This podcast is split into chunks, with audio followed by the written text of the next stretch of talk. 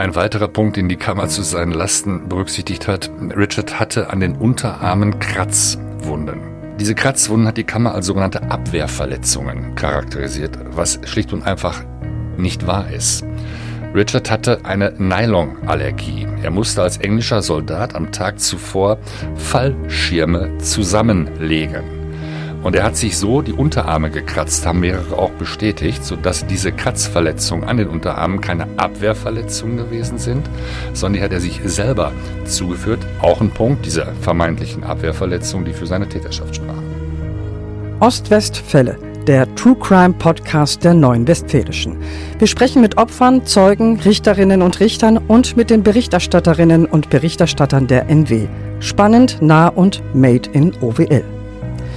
Es ist der Abend vor Fronleichnam im Jahr 1985. Die 18-jährige Sabine R. feiert mit ihrer Freundin in einer Diskothek in Lübbecke.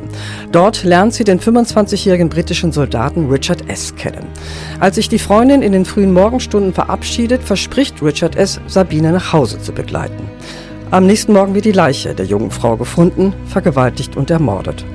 Richard S. wird zu 15 Jahren Haft verurteilt. Zu Unrecht. Willkommen zu den Ostwestfällen. Mein Name ist Birgit Gottwald und zu Gast ist der Mann, der den Justizirrtum berichtigen konnte. Der Strafverteidiger Peter Willer. Hallo Peter, schön, dass du kommen konntest. Hallo. Bevor wir auf die Wiederaufnahme des Verfahrens gegen Richard S. kommen und wie es überhaupt dazu kommen konnte, möchte ich dich bitten, dass du uns von diesem Abend im Juni 1985 in der Diskothek in Lübbecke erzählst. Dort hatten sich ja das Opfer und der vermeintliche Täter kennengelernt. Da muss ich ein bisschen weiter ausholen. Das Ganze ist jetzt schon sehr, sehr lange her, ich glaube 32 Jahre. Ich war 1985 nicht mit diesem Verfahren befasst, betraut. Da war ich auch noch gar kein Rechtsanwalt, da war ich noch Student, also viel zu jung. Ähm, ich habe ihn kennengelernt, den vermeintlichen Täter, erst Anfang 1992. Ich habe ihn begleitet in dem Wiederaufnahmeverfahren. Ich habe natürlich aus dem Wiederaufnahmeverfahren Kenntnisse erlangt, was den Ablauf der Tat, mhm. was den Ablauf des Abends betrifft. Äh, das folgte natürlich aus unzähligen Zeugenvernehmungen, das folgte aus den damaligen Urteilsgründen. Es ist richtig, die beiden lernten sich kennen in einer, ja, ich sage mal, Kneipe, in einer Diskothek die damals den Ruf hatte, auch von vielen englischen Soldaten frequentiert zu werden. Da mhm. ging man dann hin, da wurde dann gefeiert, da wurde gesoffen, wie man heute sagt, da wurde Party gemacht. Da haben die beiden sich kennengelernt. Sie haben sich relativ schnell sehr intensiv kennengelernt. Es gibt ganz viele Zeugenaussagen, die äh, im Kern bestätigen, dass äh, Richard und das junge Mädchen schon in der Diskothek intensivst Zärtlichkeiten ausgetauscht haben. Das ging also über das reine Küssen hinweg. Das war viel mit Anfassen verbunden, viel mit Körperkontakt. Da war es in der Tat so, die Diskothek, die Kneipe schloss irgendwann morgens gegen drei Uhr. Er hat sich bereit erklärt, das Mädchen noch nach Hause zu begleiten. Er war unstreitig der Letzte, der mit ihr zusammen gesehen wurde am nächsten Tag. War in der Kaserne, er wurde geweckt und ihm wurde zur Last gelegt, er habe das Mädchen umgebracht.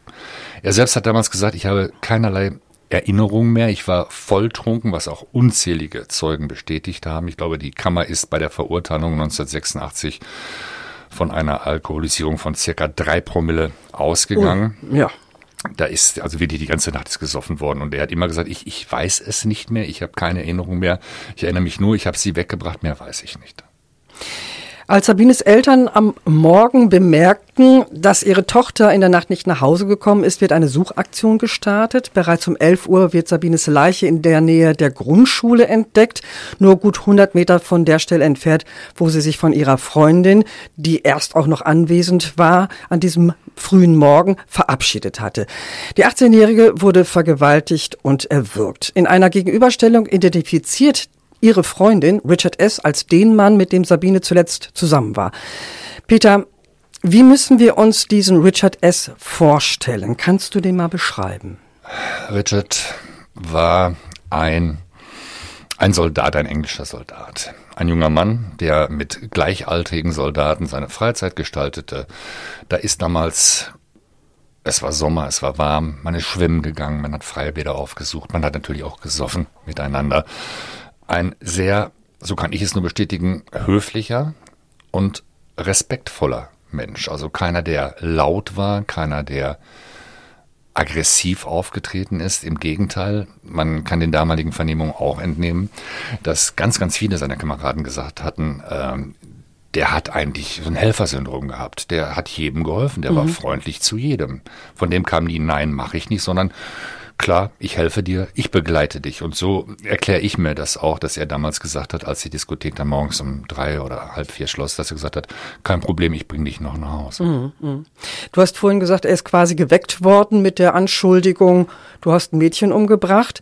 Wie hat er darauf reagiert? Er hat das gar nicht für, für bare Münze genommen. Er hat äh, nach dem Motto, was, was wollt ihr alle von mir? Er hatte natürlich auch noch hohen Restalkohol, als er dann morgens zum Dienst antreten musste. Äh, er, er konnte es gar nicht zuordnen. Er hat das so, ja, Larifari äh, wegge, weggesteckt und hat gesagt, ja, ja, redet ihr mal. Und dann ging es dann noch viel, viel weiter. Dann wurde ihm ja zu einem späteren Zeitpunkt zur Last gelegt, er habe gegenüber seinem zuständigen Offizier die Tat zugegeben ist nur bedingt richtig. Man muss sich die Situation folgendermaßen vorstellen. Er war ein ganz kleiner britischer Soldat. Law and Order. Mhm. Die stehen in der Kaserne vor ihren Offizieren. Der Offizier fragt was, die schreien den Offizier an mit Ja, Sir, yes, Sir. So lief das ab. Er hat damals zu allem Soldaten-like sich so verhalten mhm. und hat dem Offizier gegenüber immer alles bestätigt, was er gesagt hat. Mhm. Die Ermittler waren aber von seiner Schuld überzeugt. Warum? Was sprach noch für Richard S. als Täter, außer dass er der Letzte war, der mit Sabine R. gesehen wurde? Ganz, ganz viele Dinge sprachen für seine Täterschaft. Wie sich im Nachhinein herausgestellt hat, von der damaligen Strafkammer des Landgerichts Bielefeld absolut fehlerhaft bewertet. Man hat zum Beispiel an der Leiche Faser Spuren gefunden. Fasern, die herrührten, möglicherweise, definitiv festgestellt wurde das gar nicht, möglicherweise von einem olivgrünen T-Shirt, einem Armee-T-Shirt, das der Richard damals trug. Wie viele andere wahrscheinlich auch. Wie ganz viele andere auch. Und, es kommt noch erschwerend hinzu, mehrere Zeugen haben ausgesagt, die beiden hätten in der Diskothek intensivst Zärtlichkeiten ausgetauscht. Mhm. Da ist von Haut auf Haut gesprochen worden. Und dass bei derartigen Liebkosungen natürlich auch Fasern meiner Kleidung auf die Kleidung meines Gegenübers gelangen können. Das hat die Kammer nie interessiert. Die gingen davon aus und sagten, obwohl das nicht richtig war, es wäre Materialidentität. Wir hatten damals in dem Verfahren einen Sachverständigen, vom Landeskriminalamt Düsseldorf und der hat bewusst im Konjunktiv formuliert, so steht es auch in dem schriftlichen mhm. Gutachten, die Fasern könnten vom T-Shirt des Angeklagten stammen und daraus hat die Kammer aber den Indikativ gemacht und sagt, wir gehen von einer Materialidentität aus, die sachverständigerseits nie festgestellt worden sind. Das sprach natürlich erstmal zunächst für seine Täterschaft. Äh, ein, ein weiterer Punkt, er war natürlich der Letzte, mhm. der noch gesehen wurde mit dem Opfer, als es noch lebte ist ein enger, ja, örtlicher und, und zeitlicher Zusammenhang. Morgens halb vier, vier. Die Freundin hat ja auch bestätigt, es ist richtig. Der hat uns nach Hause gebracht. Ich bin dann abgebogen. Natürlich hat sie gesagt, der war mit ihr zusammen. Das sprach auch für seine Täterschaft. Ein weiterer Punkt, den die Kammer zu seinen Lasten berücksichtigt hat. Richard hatte an den Unterarmen Kratzwunden. Mhm. Die sind ja dilettantisch vermessen worden dem ist damals auch nicht nachgegangen worden. Das hat, diese Kratzwunden hat die Kammer als sogenannte Abwehrverletzungen charakterisiert, was schlicht und einfach nicht wahr ist. Richard hatte eine Nylonallergie. Er musste als englischer Soldat am Tag zuvor Fallschirme zusammenlegen. Und er hat sich so die Unterarme gekratzt, haben mehrere auch bestätigt, sodass diese Kratzverletzungen an den Unterarmen keine Abwehrverletzungen gewesen sind, sondern die hat er sich selber zugeführt, weil er mhm. gegen dieses Jucken ankämpfen ja, musste. Ja, ja. Mhm. Das war auch ein Punkt, diese vermeintlichen Abwehrverletzungen, die für seine Täterschaft sprachen. Er ist dann zu 15 Jahren Haft verurteilt worden Richard S. beteuerte auch nach diesem Urteil seine Unschuld und hat aus der Haft heraus 96 Anwälte angeschrieben und um Hilfe gebeten. Peter, du warst der Einzige, der geantwortet hat. Warum? Ähm, Warum? Ich habe ihn damals aufgesucht in der Haft und es ging primär gar nicht um ein Wiederaufnahmeverfahren. Er wollte einfach aus Deutschland weg. Er war ja Engländer, er war britischer Soldat. Es besteht im Strafvollstreckungsrecht die Möglichkeit, dass man als Ausländer bereits nach der Verbüßung der Hälfte der zeitigen Freiheitsstrafe in sein Heimatland abgeschoben mhm. werden kann. Das, das war sein Begehr. Er hatte überhaupt kein Interesse daran, dieses Verfahren nochmal aufzurollen, was ich auch verstehen kann, wenn man gut schon ja sieben oder siebeneinhalb Jahre damals eingesessen hat. Er wollte einfach nur nach England. Ähm, ich habe mir die Akte kommen lassen. Ich habe die Akte damals sehr intensiv gelesen. Ich habe mir das Urteil mehrfach durchgelesen und dachte, das passt nicht.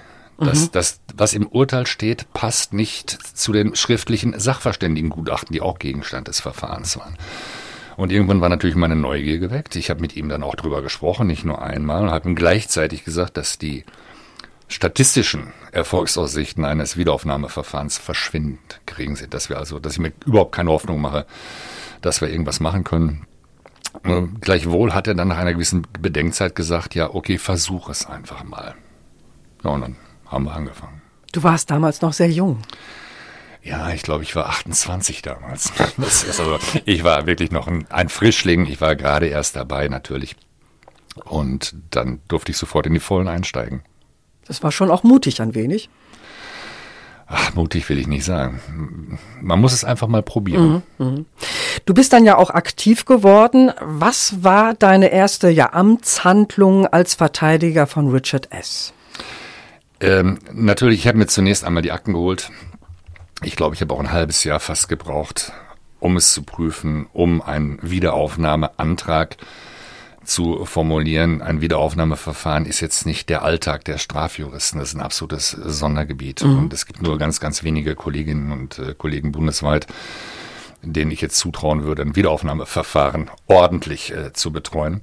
Es ist verdammt viel Arbeit. Ich habe mir dann überlegt, ähm, wo kann ich das Urteil des Landgerichts Bielefeld anfechten? Wo habe ich eine Aussicht auf Erfolg, dass das Wiederaufnahmegericht möglicherweise sagt, okay, wir ordnen die Wiederaufnahme an, denn da könnte an dem, was der Anwalt da vorträgt, könnte was dran sein. Unter anderem war das für mich dann auch eine DNA-Untersuchung. Da muss ich auch ein bisschen weiter ausholen. Wir haben 1992, was heute Standard ist in jedem Strafverfahren, war damals noch nicht Standard, nämlich DNA-Untersuchung. Mhm. Da mussten wir erstmal feststellen, ob überhaupt noch ja, untersuchungsfähiges DNA-Material vorhanden ist. Das konnte ich nicht wissen, das konnte auch der Vorsitzende des Landgerichts Münster nicht wissen. Dann hat er sich an die Rechtsmedizin gewandt. Und siehe da, durch einen glücklichen Zufall hatten die, ich sag's mal ganz flach und salopp, die hatten im Kühlschrank noch Rest Asservate mhm. stehen. Die hatten nämlich damals von der Leiche Abstriche genommen, gerade auch aus dem Scheidenbereich, mhm. hatten die zu welchen Zwecken auch immer in den Kühlschrank gepackt und die waren noch da. Wir hatten also einen Anknüpfungspunkt. Also und damals konnten die noch nicht untersucht werden. Nein, die, die, die DNA, ja, die Medizin war noch nicht so weit. Mhm. Die DNA-Untersuchung steckte in den Kinderschuhen. Wir hatten dann aber das Problem, dass kein vollständiger DNA-Strang für eine Untersuchung vorhanden war. Also mussten erst wissenschaftliche Methoden entwickelt werden, um aus den DNA-Fragmenten wieder einen kompletten Strang herzustellen, den man hätte untersuchen können. Allein das hat, glaube ich, schon circa ein Jahr gedauert. Oh, okay. Und damit war dann die, die Rechtsmedizin in Münster befasst, die das auch wirklich mit, mit großer Akribie und ganz viel Sorgfalt gemacht haben. Wir mhm. mussten also zunächst Schritt eins feststellen, Gibt es DNA-Material und können wir das noch untersuchen? Das wurde dann untersucht. Ja, in der Tat. Es ist untersucht worden. Ähm, es ist DNA einer vom männlichen Sperma in dem Asservat festgestellt mhm. worden. Es muss erst extrahiert werden. Das sind wissenschaftliche Methoden, die, die sprengen den Rahmen und die erschließen sich mir auch nicht. Das müssen wir auch gar nicht jedenfalls, wissen, genau. Jedenfalls ist dann festgestellt worden, jawohl, wir haben hier Spurenleger-DNA, also Fremd-DNA in dem Scheidenabstrich des Opfers. Die war erst zerstückelt, die ist dann repariert worden, die wurde ein, wieder zu einem Strang zusammengesetzt und dann ist sie untersucht worden. Ja, mit dem Ergebnis, dass Richard definitiv nicht der Spurenleger sein konnte, weil er eine ganz andere DNA hatte, mhm. als in der Leiche festgestellt. Das war natürlich der Hammer. Das war der Hammer. Das werde ich auch nicht vergessen. Ich erhielt damals als ganz junger Anwalt einen Anruf des Vorsitzenden des Landgerichts Münster, der sagt, Herr Müller, mir liegt gerade das Gutachten der Rechtsmedizin der Uni Münster vor. Die DNA ist nicht von Ihrem Mandanten. Ich verfüge seine sofortige Entlassung. Das war natürlich ein Oberhammer. Ja. Ne? Das werde ich auch nicht vergessen. Mhm. Und ich bin dann, ich wirklich sofort in die JVA Bielefeld gefahren. Ich habe mit ihm gesprochen und er hat es mir nicht geglaubt. Ach. Ich sage, du gehst gleich. Ja, ja, sagt er. Das erzählte mir irgendwas anderes. Ich sage, nee, du gehst raus. Du packst jetzt gleich und gehst. Er hat es mir bis zum Schluss nicht abgenommen. Aber irgendwann mal hat er dann seine Sachen gepackt. ja, er sagte, als dann tatsächlich die Bediensteten der JVA ihn dazu aufgefordert haben, seine Sachen zu packen und ihn zur Tür begleitet hätten, sagte er, da passt was nicht. Und da fing er an, das erstmal zu verstehen. Ja. Was hattest du für ein Gefühl?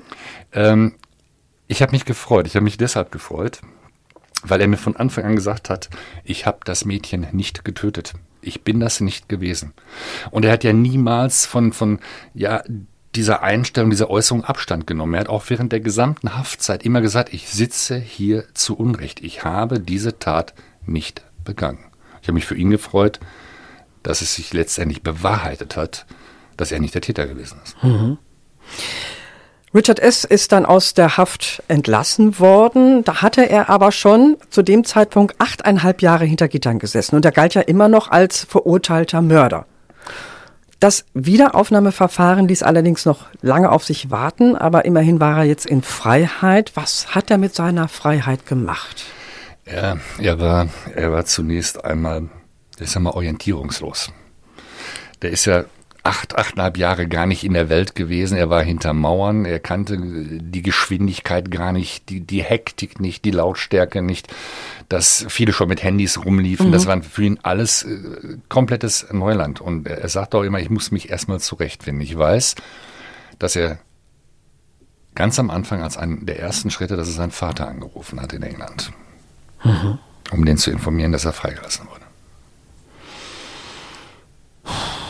Aber wahrscheinlich ist er, äh, nachdem er jetzt entlassen wurde, gerade von den Medien auch ein wenig in den Fokus gerückt worden. Könnte man das so sagen? Ja, es, es gab, es, es klingt jetzt sehr werdend, es gab eine Hetzjagd auf mhm. ihn. Ähm, ich habe ihn dann auch versteckt untergebracht, weil auch internationale Ach. Medien äh, wollten ihn. Ich werde nie vergessen, die BBC hatte einen Übertragungswagen vor dem Bielefelder Rathaus äh, aufgebaut. Dann haben wir dort Live-Interviews in die englischen Frühstückshaushalte gegeben. Auch äh, englische Zeitungen haben das Aha. ganz groß äh, veröffentlicht nach dem Motto, die bösen Deutschen haben ja einen britischen Staatsangehörigen zu Unrecht des Mordes verurteilt. Das Ganze ist äh, damals sehr hochgekocht, ja. Mhm. Und wie konnte Richard S. damit umgehen? Äh, Verhalten. Hm. Er hatte, er hatte ja zunächst einmal ganz große Probleme, sich überhaupt in der für ihn jetzt neuen und schnelleren Welt zurechtzufinden. Und dann hatte er einen Medienandrang, den ich noch versucht habe, ein bisschen zu kanalisieren, dass nicht alles auf ihn einstürzt, dass, dass er nicht wirklich von Sender zu Sender gereicht wird. Ich werde nicht vergessen, wir waren damals in der Talkshow Schreinemarkers Live in mhm. Köln. Mhm. Einfach nur ein Beispiel zu nennen, mhm. weil das Medieninteresse so groß gewesen ist. Aber er hat es letztendlich, hat sehr gut gemacht, ja. Mhm. Das Wiederaufnahmeverfahren hat dann doch länger auf sich warten lassen. Wo hat Richard es in der Zeit gelebt? In Deutschland oder in England? Er war zunächst äh, ja einige Wochen, Monate in Deutschland hatte natürlich keine Aufgabe, hier nichts. Wir haben Kontakt damals mit der britischen Rheinarmee aufgenommen. Das ist ja euer Soldat gewesen, kümmert euch, aber keiner wollte sich darum mhm. kümmern. Da ist so mitgeteilt worden, er sei damals unehrenhaft entlassen worden aufgrund der Verurteilung mhm. und deshalb sei er raus aus der Armee und die Armee sei nicht mehr zuständig.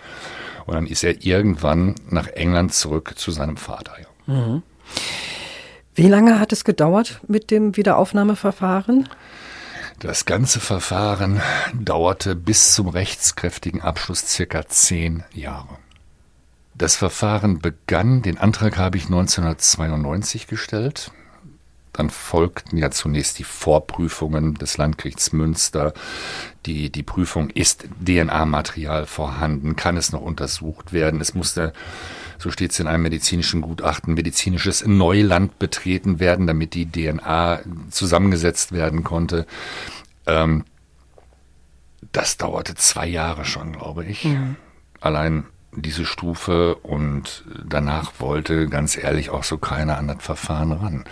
Denn nach dem Gutachten, nach dem DNA-Gutachten, ähm, stand ja eigentlich auch ohne weitere Hauptverhandlung fest, dass jedenfalls nicht der Richard als Spurenleger dort in Betracht kam. Die Staatsanwaltschaft hat ja immer gesagt, das sei ein Sexualmord gewesen. Er habe die Tötung begangen zur Befriedigung seines Geschlechtstriebes. Mhm.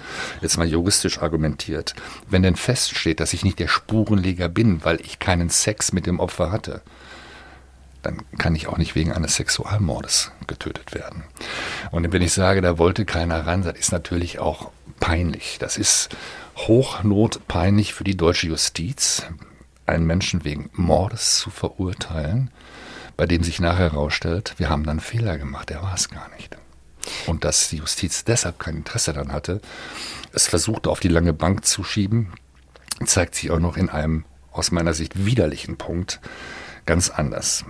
Ich werde nie vergessen, ich habe dann irgendwann im Laufe der Jahre einen Anruf eines, eines Richters aus Münster bekommen, äh, der mir mehr oder weniger das unsittliche Angebot machte, Herr Wüller, wenn Ihr Mandant versichert, nicht mehr nach Deutschland zurückzukommen, dann können wir die Sache hier auf eine andere Art und Weise erledigen. Mhm.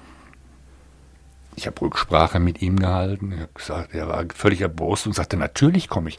Ich bin in einer öffentlichen Verhandlung, bin ich verurteilt worden. Ich, ich habe einen Anspruch und Anrecht darauf, dass ich auch eine öffentliche Verhandlung bekomme, um meine Unschuld zu beweisen. Das habe ich dem Anrufer des Landgerichts Münster dann auch einige Wochen später so mitgeteilt. Und auf einmal erließ das Landgericht Münster einen Haftbefehl. Wieso das? Da stand drin, er sei hinreichend verdächtig des Mordes zum Nachteil der Susanne. Ich bin aus allen Wolken gefallen. Die Kammer wollte mit allen Mitteln verhindern, dass Richard zurück nach Deutschland kommt. Ach so, dass er quasi in England bleibt und genau, gar nicht mehr kommt. Genau. Ich habe dann mhm. sofort Beschwerde eingelegt gegen den Haftbefehl und das Oberlandesgericht haben, hat diesen Haftbefehl sofort aufgehoben, sofort kassiert. Und zwar mit sehr, sehr deutlichen Worten, dass mhm. man so nicht mit Menschen umgeht. Wie lautete dann das Urteil im Wiederaufnahmeverfahren? Er ist freigesprochen worden. Mhm. Er ist freigesprochen worden vom Vorwurf des äh, vollendeten Mordes zum Nachteil der Sabine.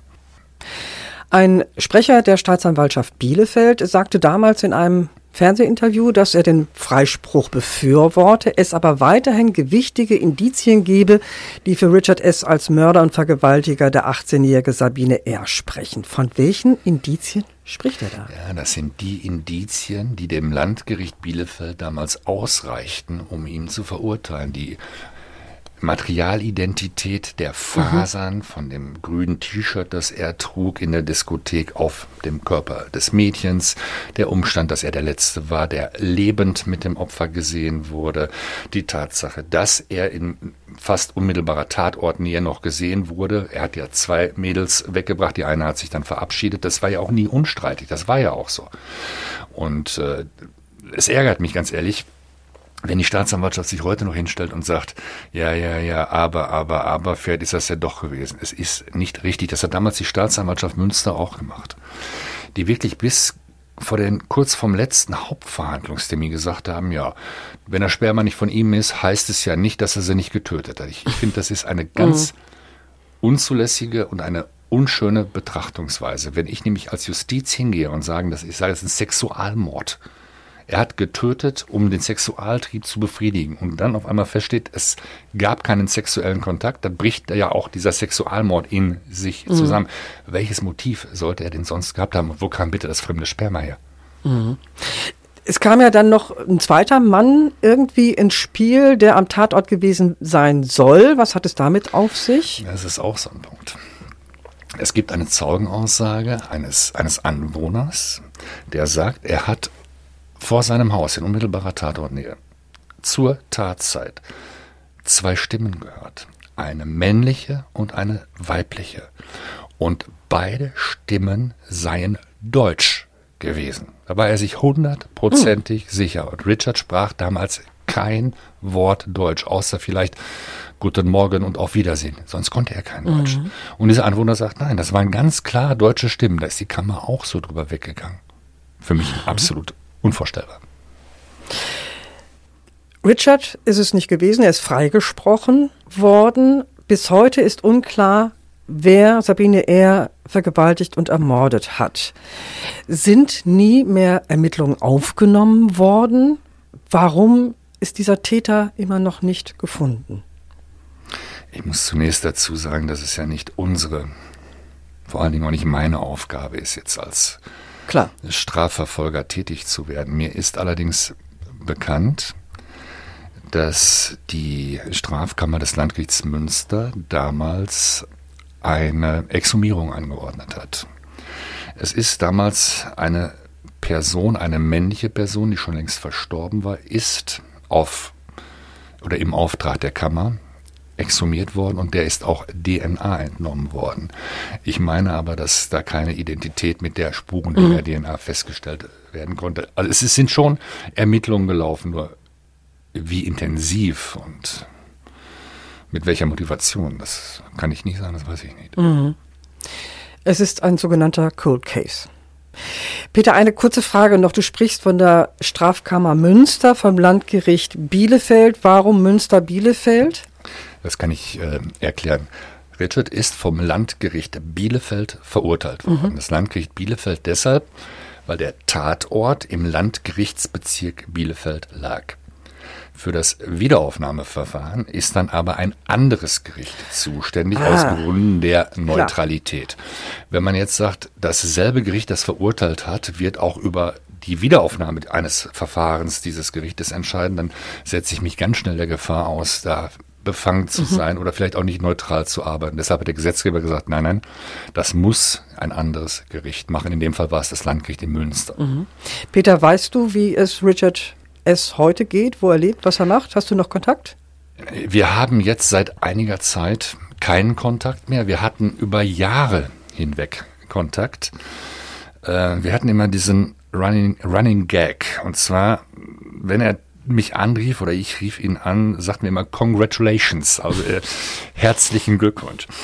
Und ich weiß, dass er nach England zurückgekehrt ist. Er hatte sich damals mit seinem Vater überworfen, was auch nicht verwunderlich ist, nachdem der Vater damals mitbekommen hat, dass sein Sohn im Ausland wegen eines Sexualmordes verurteilt wurde, hat er den Kontakt abgebrochen. Mhm. Es war schwierig für Richard, diesen Kontakt zu reaktivieren, ist ihm aber gelungen. Ich habe selber mit dem Vater ab und zu mal telefoniert. Ähm, was er im Moment macht, weiß ich nicht. Der Kontakt ist leider eingeschlafen. Mhm. Ich habe auch schon mal überlegt, ob ich da mal über ja, Auskunftssysteme versuche in Erfahrung zu bringen, wo er heute ist und was er macht. Peter, du warst der einzige Anwalt von wirklich vielen, der sich damals zurückgemeldet hat, als Richard S. um Hilfe bat. Welchen Stellenwert hat dieser Fall für dich heute und was hat diese Geschichte mit dem Menschen Peter Willer gemacht? Ähm, man verliert durch so ein Verfahren, gerade als ja ganz junger Anwalt, eine Leichtgläubigkeit. Wie soll ich es anders formulieren? Man wird kritischer, man, man hinterfragt Dinge eher. Man schaut hinter die Kulissen. Ist es denn wirklich wahr, was mir hier präsentiert wird? Ich denke schon, dass es für mich auch eine persönliche Prägung war, als ganz junger Anwalt so ein Verfahren zu betreuen. Und persönlich? Es ist natürlich ein Erfolg. Ja, wenn, Sie einen, einen Strafver wenn du einen Strafverteidiger stehen hast oder sitzen hast, der sagt, das geht mir am, am Hintern vorbei, der lügt. Natürlich, man siegt und das Siegen ist natürlich auch schön im Sinne des Mandanten und das bestärkt einen und das macht einen auch glücklicher. Sabine R. wird 1985 in Lübbecke nach einem Disco-Besuch vergewaltigt und ermordet. Der britische Soldat Richard S. wird für die Tat an der 18-Jährigen zu 15 Jahren Haft verurteilt. Nach achteinhalb Jahren in der JVA Bielefeld-Bragwede bekommt er dank seines Strafverteidigers Peter Wöller und einer neuen DNA-Technik seine Freiheit zurück. Doch Wer hat nun Sabine R. getötet? Darauf gibt es leider keine Antwort und der Fall bleibt bis heute ein Cold Case. Das war's für heute mit dem True Crime Podcast der Neuen Westfälischen. Redaktion hatte Jenny Westhus. Zu Gast war der Strafverteidiger Peter Wöller. Danke, Peter, dass du ins Studio kommen konntest. Weitere packende Kriminalfälle aus unserer Region auch jederzeit auf nw.de und in der NW Plus App in der Serie OWL Crime. Wir freuen uns über Fragen, Anregungen und Kritik zu diesem Podcast und natürlich über Wünsche, welche Ostwestfälle wir demnächst für euch besprechen sollen. Schreibt uns eine E-Mail an podcast.nw.de. Mein Name ist Birgit Gottwald. Bis bald.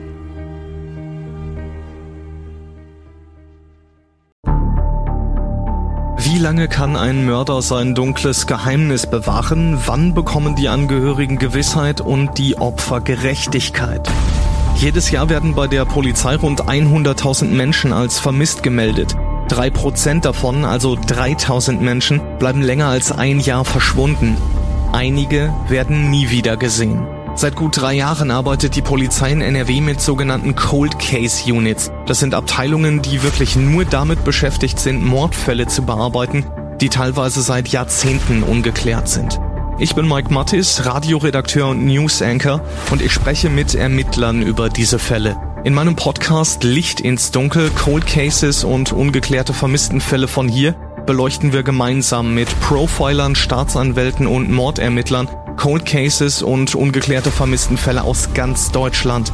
Immer in der Hoffnung, dass Angehörige endlich Gewissheit und die Opfer Gerechtigkeit bekommen. Licht ins Dunkel. Cold Cases und ungeklärte Vermisstenfälle von hier. Eine Produktion von Mike Mattis und der Podcastfabrik.